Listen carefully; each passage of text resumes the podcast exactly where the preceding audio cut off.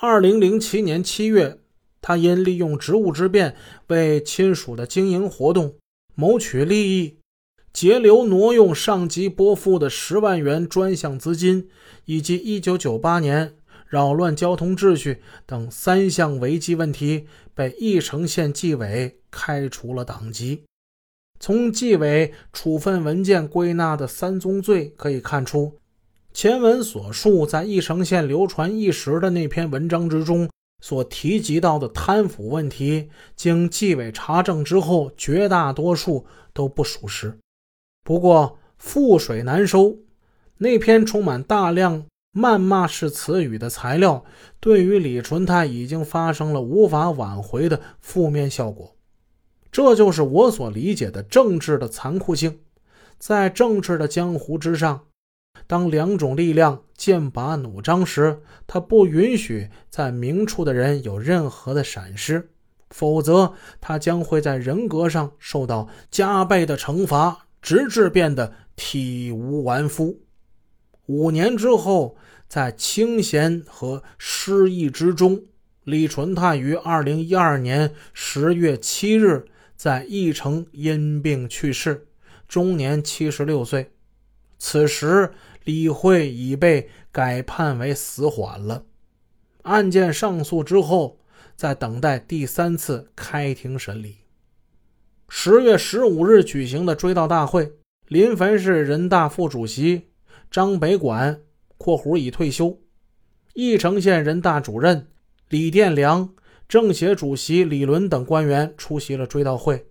致悼词的是翼城县总工会主席宋殿普。县委书记李昭奇在追悼会开始之前来到现场慰问了家属，为一个被开除了党籍的原党总支书举行追悼活动，官方处理的谨慎低调而又不失规矩和礼仪。那时李纯泰虽然已经不是党员，但是他还是一个全国劳模的身份呢。因此，县里安排工会干部来致悼词显得十分得当。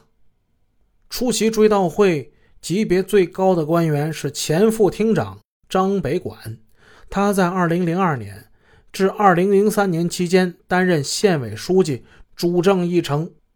他的到任和离任正是李纯泰走向人生巅峰的两个重要时期。他上任的当月，李纯泰当选全国劳模。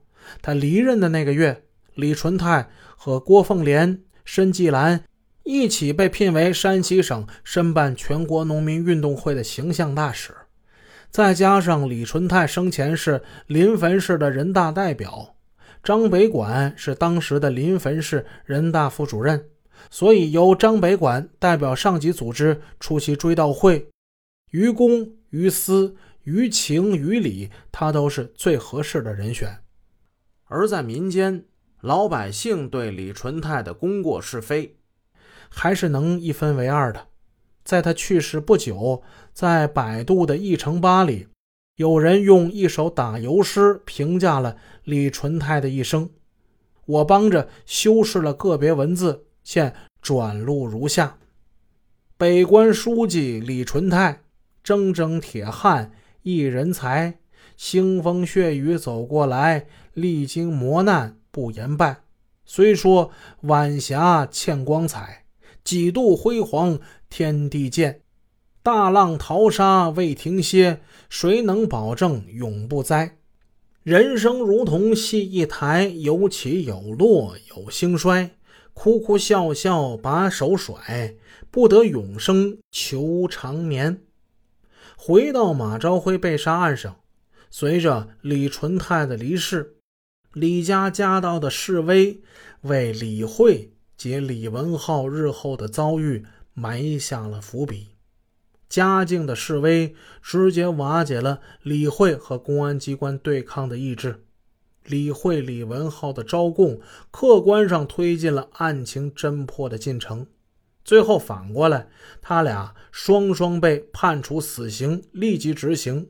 这直接击碎了李纯泰家族在义城的最后一点声望。本来案件就是案件，法律就是法律，这种案外因素根本就不应该左右刑事案件的侦破。但是事实却恰恰相反。